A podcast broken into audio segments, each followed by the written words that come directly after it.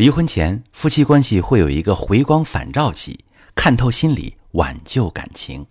你好，这里是中国女性情感指南，我是许川，用心理学带你找到幸福的方向。遇到感情问题，直接点我头像发私信向我提问吧。呃，我最近收到一位女士的提问，她说她老公已经提出了离婚，但是孩子还小，不想离，问还有没有机会。其实，在提离婚的过程中，有一个沟通的最好时机，我称之为回光返照期。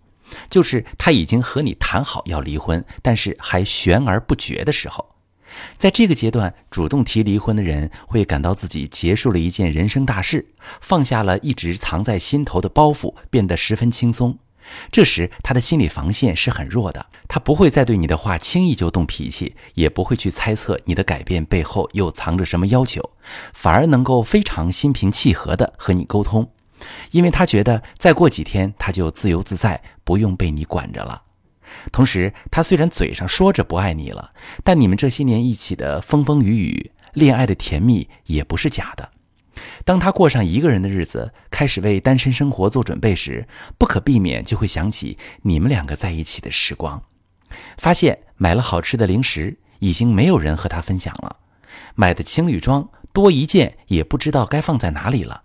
习惯了一个人生活，最容易想起两个人时的好。当时的心动虽然褪去，但是爱情还在。一起度过的种种会让他产生愧疚感。现在他要离开一个熟悉的、陪伴多年的人了。他会回顾你们的婚姻，看到你们一起经历的过去，想起那些许诺了却来不及实现的诺言，开始不舍得。只是他的理智告诉他：相见好。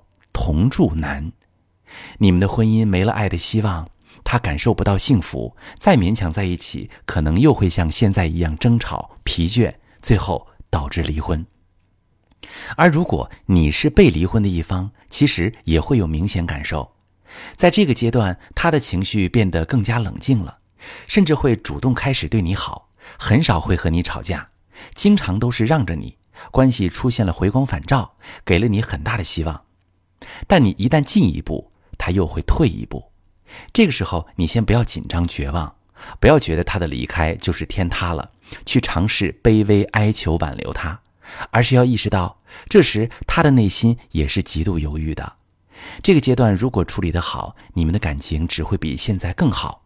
通过离婚阶段看到的那些问题，逐一解决后，会很大程度提升你们的婚姻质量。